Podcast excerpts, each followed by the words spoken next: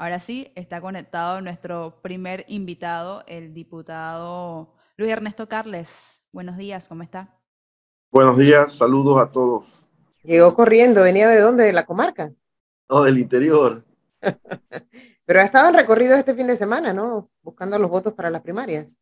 Yo sí me mantengo en mi circuito, caminando más allá, porque eh, tenemos elecciones el 23 de julio. Y en mi circuito sí eh, lanzamos a primarias prácticamente todos los cargos, todos los candidatos a representantes, alcaldes.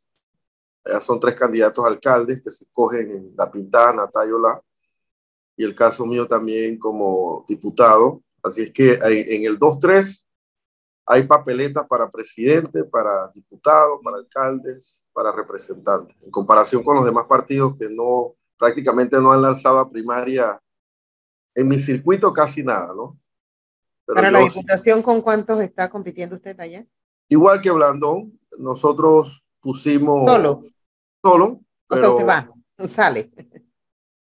Hay que cumplir con ese requisito. El, partido tiene más de 7 mil inscritos. Fueron dos semanas de, que el que quisiera presentar a sus postulaciones. Igual que para la presidencia solo se presentó Blandón, en mi circuito también solo me presenté yo para la diputación. Oiga, hablemos del contrato minero, que finalmente ya tenemos contrato. Eh, por aquí han pasado ya por lo menos dos entrevistados hablándonos del tema. ¿Cuál ¿Cómo ve usted lo que, lo que salió al final con este contrato? Bueno, es importante, te aclaro que en todo momento eh, yo estaba a favor del, diríamos, del, del, del proyecto en sí, cuando yo fui ministro de Trabajo, acompañé esa construcción. Esa construcción empezó en el 2013 y es una mina que ya está.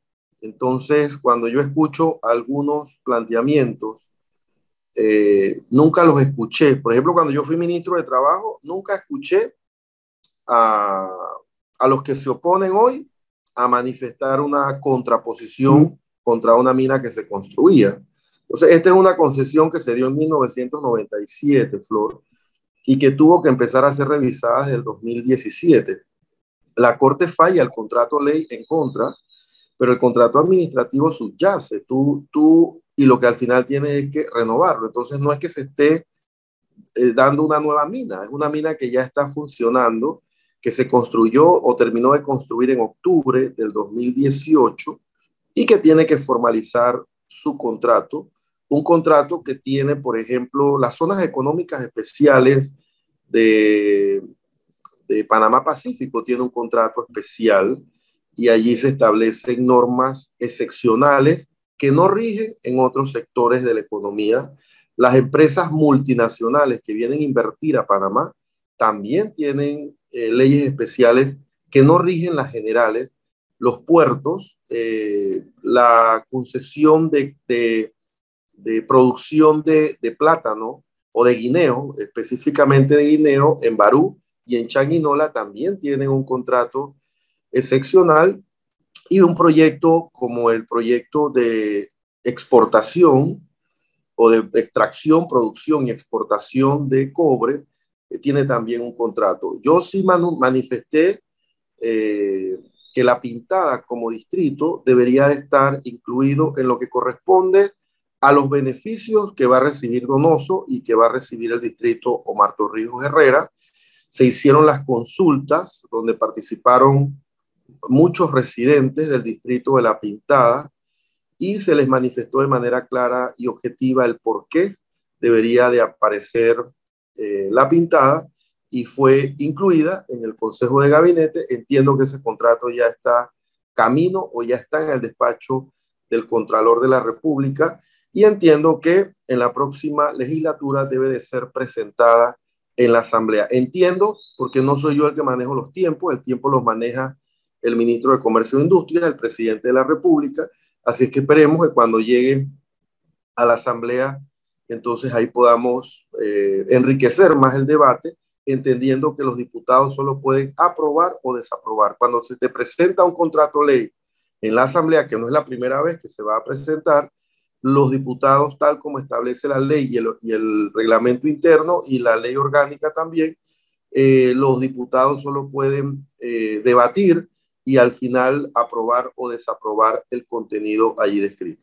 Yo me he leído el contrato eh, prácticamente varias veces, he puesto a mis asistentes también. A mí me llama la atención cuando hablan de enclave colonial. No sé a qué se refieren cuando dicen enclave colonial algunos dicen porque dice que adentro va a haber supermercados, que va a haber tiendas, que, eso es como si fuera una zona del canal. Miren, allá viven en Flor 7 mil trabajadores. Entonces tienen que haber tiendas, tienen que haber eh, eh, lugares de conveniencia, pues porque la persona necesita comprar un desodorante, comprar una pasta de dientes.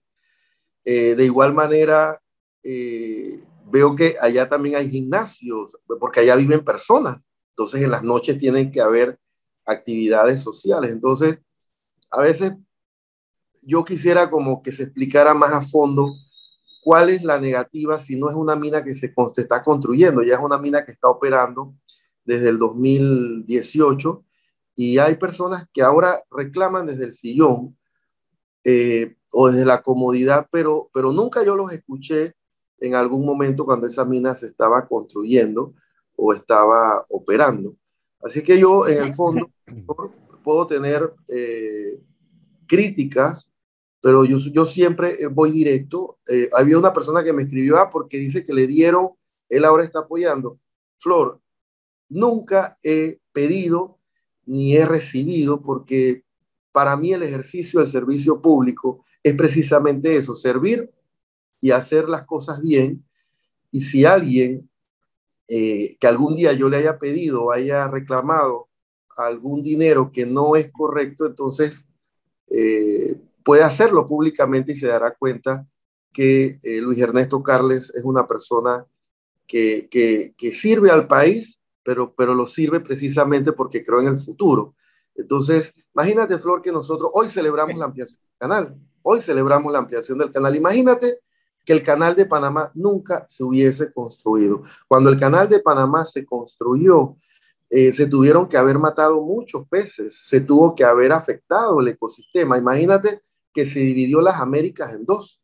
Los animales del sur ya no pudieron pasar al norte, por eso es que se llama Norteamérica y Suramérica. Nosotros tenemos una franja eh, que le decimos la franja canalera, una franja acuática que no es natural, que tuvo que haber sido intervenida por la mano del hombre, que desde 1914 abrió esos lazos de, transporte mundial de carga y hoy nosotros podemos también sentirnos orgullosos de una ampliación que le da al presupuesto general del Estado 2.700 millones de dólares anual, así como también otras concesiones u otras eh, situaciones que pues, nosotros podemos eh, evaluar. Cada vez que viene una empresa multinacional al país, Flor, nosotros debemos de sentirnos orgullosos. Yo no sé si la gente desconoce que las empresas multinacionales tienen, eh, tienen algo que yo no estoy de acuerdo. La, pero esa ley no la hice yo, esa ley la hicieron hace más de 15, 20 años, de que tú puedes contratar la mano extranjera que, que tú al final consideres. Es decir, la empresa multinacional considera el porcentaje de la eh, contratación extranjera en esa empresa multinacional. Esas son garantías que se le dan y, que yo no estoy de acuerdo. Sí, pero, pero a ver, a, simple vista se ve por lo que nos está planteando que usted en, este, en esta oportunidad, o sea, como que le satisface lo que se logró en ese contrato minero. Por favor, Flor, yo voy a votar a favor de ese contrato ley, así como votar a favor de que viniera más inversión a este país, y yo reitero, no es una mina que está en este momento en construcción, ya, ya es una mina que está operando. Yo les pregunto a ustedes como periodistas o a muchos otros analistas, si a ti te hacen una inversión con unas reglas y después tú como país le dices a esa empresa, no, yo no te voy a aprobar las reglas que tuviste hace 20 años o hace 15 años, sino que abrimos una revisión, pero después de revisar, determino que no te voy a renovar tú eh, el contrato, entonces nosotros como país quedamos mal. Nosotros en este momento nuestro, nuestra inversión extranjera ha bajado de 4 mil millones de dólares a 2 mil millones de dólares. Lo que es Colombia, lo que es Costa Rica, hay otros países, lo que es México, que son países más grandes, en el caso de Colombia, el caso de México, están creciendo después de la pandemia y captando la inversión extranjera. Yo quisiera que nos entendiéramos un poco en, eh, eh, en saber que esos 600, 700 mil trabajadores formales que tiene este país se debe a un sector económico de servicios, se, se, debe a un sector económico financiero, se debe a un sector económico portuario, se debe a un sector eh, económico agrícola, industrial. Eh, si, si las empresas industriales que existen en nuestro país cerraran, si los supermercados cerraran, si las empresas multinacionales se, fueran, las empresas multinacionales son más de 110 empresas, no las voy a mencionar aquí, pues no tengo por qué hacerle publicidad, pero solamente esas empresas multinacionales que están en Panamá Pacífico, y si nosotros cambiamos las reglas del juego que están en Panamá Pacífico, entonces esas empresas las va a estar esperando Costa Rica o las va a estar esperando Colombia, y esos empleos se nos van a ir y esos empleos van a escasear y nosotros no podemos estar pensando que vamos a vivir de un vale digital. Nosotros lo que queremos es que exista más empleo para que más personas ganen 600, 800, 1.500 dólares, 2.000 dólares cuando tú ves cuáles son los problemas que más aquejan al panameño Flor, el que resalta de número uno es, claro. es el de a ver, a ver, diputado, porque hay varios oyentes que están aquí preguntando, o sea, ya usted ha dicho que sí va a votar a favor del contrato minero, eh, pero ¿qué le hizo cambiar de parecer? Porque la última vez que creo que hablamos del tema, usted no estaba tan contento con lo que se estaba haciendo. Eso sí te lo aclaro, y lo voy a aclarar públicamente. Ahí la periodista Sabrina Bacal también ha dicho lo mismo que tú acabas de decir. Yo nunca he estado en contra del proyecto minero. Yo aquí... No estaba tan contento, le dije. Ajá, tan, ajá, por supuesto, Flor, si tú eres de la pintada y tú tienes un contrato que está próximo a aprobarse y en ese contrato se establecen, porque es importante que la población entienda, en las concesiones se habla del término regalías.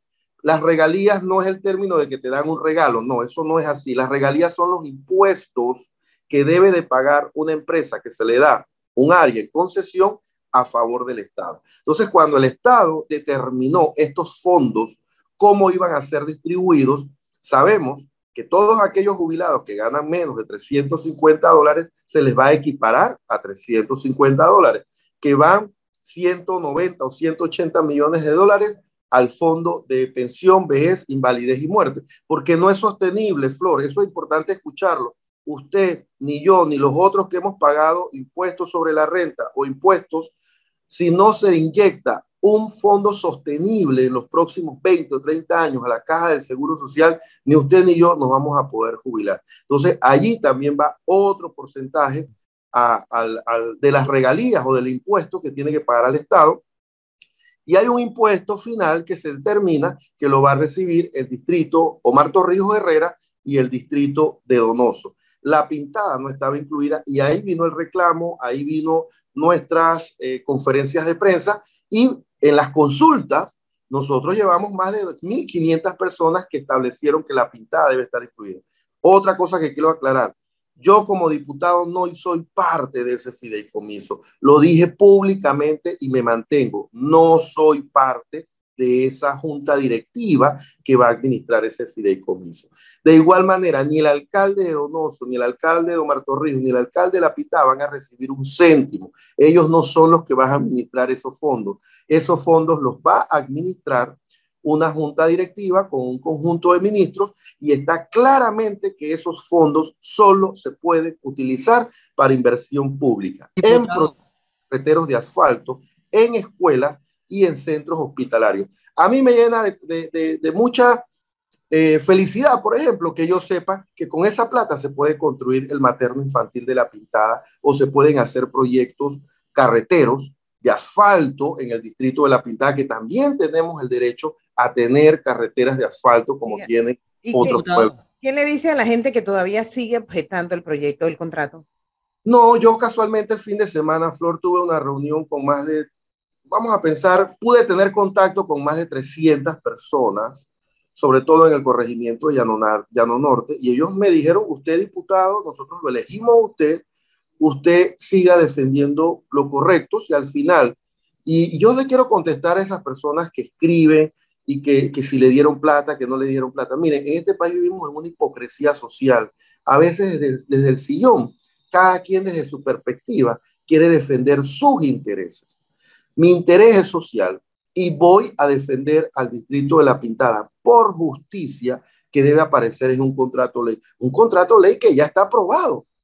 Si en tal caso ellos sienten alguna desaprobación, algunos sectores, bueno, que salgan a la calle o que vayan a piquetearle allá al ministro de Comercio o que vayan a la presidencia, pero no desvíen la atención. Todos al final tienen intereses. Mi interés es social. Mi interés es que la pintada sea incluida en una concesión que ya está funcionando desde 1997 y que ha sido revisada ahora desde el 2017 para la fecha y que ya está rumbo a la Contraloría y que después los 71 diputados tendrán que explorar si al final votan a favor o en contra. A mí me llama, a veces me da, me da risa algo. Cuando usted recorre el río Matasnillo, usted en los, en los afueras, en las orillas, usted se encuentra unas, unas ratas que parecen del tamaño de un lechón. Y a veces hay funcionarios públicos que han estado en puestos, que han podido cambiar y convertir ese río en algo turístico, en algo visible, y nunca se han preocupado. O, o los puertos, los puertos que ya tenemos en concesión, Flor, cada vez que atraca un barco, hay un posible derrame, que tiene que haber una fiscalización de que no exista un derrame de combustibles líquidos. Y ya hemos tenido derrames de combustibles líquidos en Isla Caleta, en muchas otras islas cercanas a la, a la entrada del Pacífico o a la entrada del Atlántico, pero el tema es la minería. Y yo sé que con la minería hay un tema global en contra.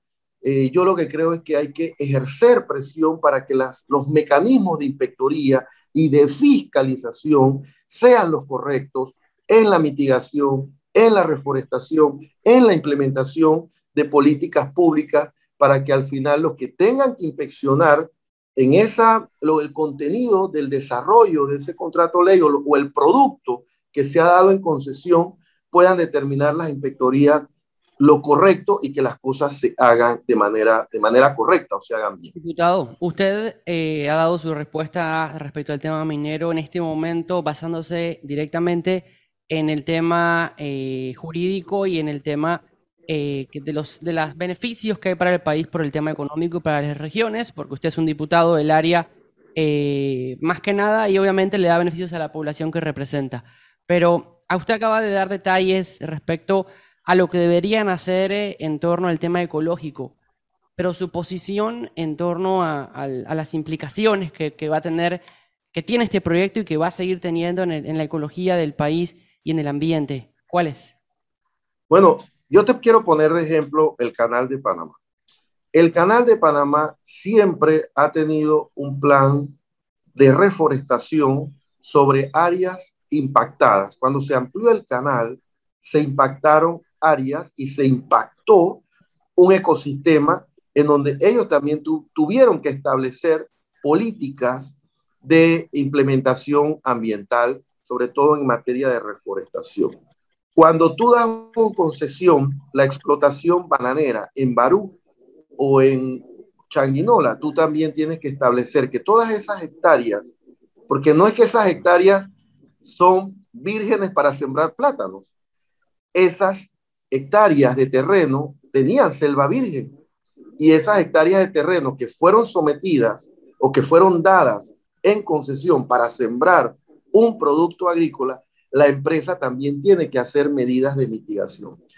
Cuando tú construyes una urbanización, pensemos aquí en Chilibre o pensemos en otras áreas cercanas a la capital, dentro del cordón ecológico de conservación que nosotros tenemos, si son dadas para construir, al mismo tiempo también tiene que dársele eh, una mitigación ambiental y para eso existen los estudios de tipo ambiental tipo A, tipo B, tipo C.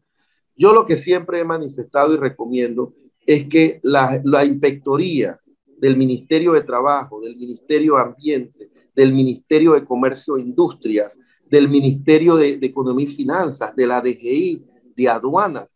Todos esos actores intervienen en la, en la práctica o, la producción de este proyecto minero y deben establecer las, las inspecciones que correspondan. Entonces, al ministro de Ambiente, tal como tú has manifestado, eh, así como ese proyecto, muchos otros proyectos tienen un impacto. Yo, por ejemplo, cuando fui ministro, pude conocer muy bien la terminación del proyecto Chan 1, que es una hidroeléctrica que se hizo en el área Teribe o, en una área bastante boscosa en, entre Almirante y el distrito de Changuinola y todavía, se, y todavía hay que hacer una parte 2 que se llama Chan 2 y pude ver la resistencia de algunos sectores, pero también se tuvo que hacer un acompañamiento, pero la hidroeléctrica era necesaria hacerla. Y cuando tú hablas de la línea 3 de transmisión eléctrica, yo no sé si cuando ustedes van en la Interamericana, ustedes ven una línea de alta tensión como, como si fueran en tres dientes, que tiene una base muy alta, ahí va la línea 1, la línea 2 de transmisión eléctrica. Nosotros no tenemos una línea 3 de transmisión eléctrica desde Costa Rica hasta Darién en el Atlántico. Entonces, todo eso se tiene que construir y todo eso se va a construir sobre, sobre servidumbre de, de fondos privados que tendrá que pasar y tendrá que haber una, eh, un corte o tala de árboles que al final también tendrá que establecer el Ministerio de Ambiente para ver la mitigación. Entonces, al final, la, la, cuando, cuando se amplió el canal, imagínense la cantidad de peces que en ese momento tuvieron que verse afectados, porque no es que cuando tú ibas a poner las dinamitas que veíamos eh, en esa ampliación del canal es que tú espantabas los peces y los apartabas. Y, siempre va a haber un impacto, pero eso para eso el Ministerio de Ambiente. Hay una ciudad, eh, Potón creo que se llama en, en Shanghái, creo que a, era grandes producciones de, de, arroz, inmensas producciones de arroz, hectáreas y hectáreas, hectáreas, pero tanto creció la ciudad que del otro lado del río la convirtieron en una zona industrial y en 10 años creció tanto que ya los, las plantaciones de arroz se fueron a mucha más distancia Igual como pasa aquí en Chepo o como pasa aquí en Panamá. Hoy día las plantaciones de arroz, usted antes, antes de llegar a Chepo eran grandes hectáreas de plantaciones de arroz. Hoy, hoy la, la, provincia que más proyecta tener producción agrícola es la provincia de Darién. Entonces, el, el avance de las tecnologías o el avance de, del desarrollo tecnológico no lo determina Luis Ernesto Carles, ni lo determina usted, Flor, lo determina el paso del tiempo y para eso es que tienen que haber organismos rectores como el Ministerio de Ambiente o el Ministerio de Economía y Finanzas o la DGI, que la DGI verifique que efectivamente se van a pagar los impuestos de manera correcta o que se van a usar los dineros de manera correcta o que se va a invertir en proyectos de mega obra que va a beneficiar a mucha gente. Todo eso le compete a esos funcionarios de turno que los panameños eligen cada cinco años para que ese presidente después nombre a un buen ministro de Ambiente, un buen ministro de Economía y Finanzas, un buen ministro de Comercio, para que verifique los intereses colectivos, los intereses públicos introducidos en estos contratos dados en concesión. Oiga, le agradecemos que haya estado por acá contándonos su versión en estos momentos sobre el contrato minero. Qué bueno que la pintada no se haya quedado por fuera de los beneficios. Saludos Gracias, diputado. Saludos. Hasta luego. Son las 8 en punto de la mañana, Melissa. Está con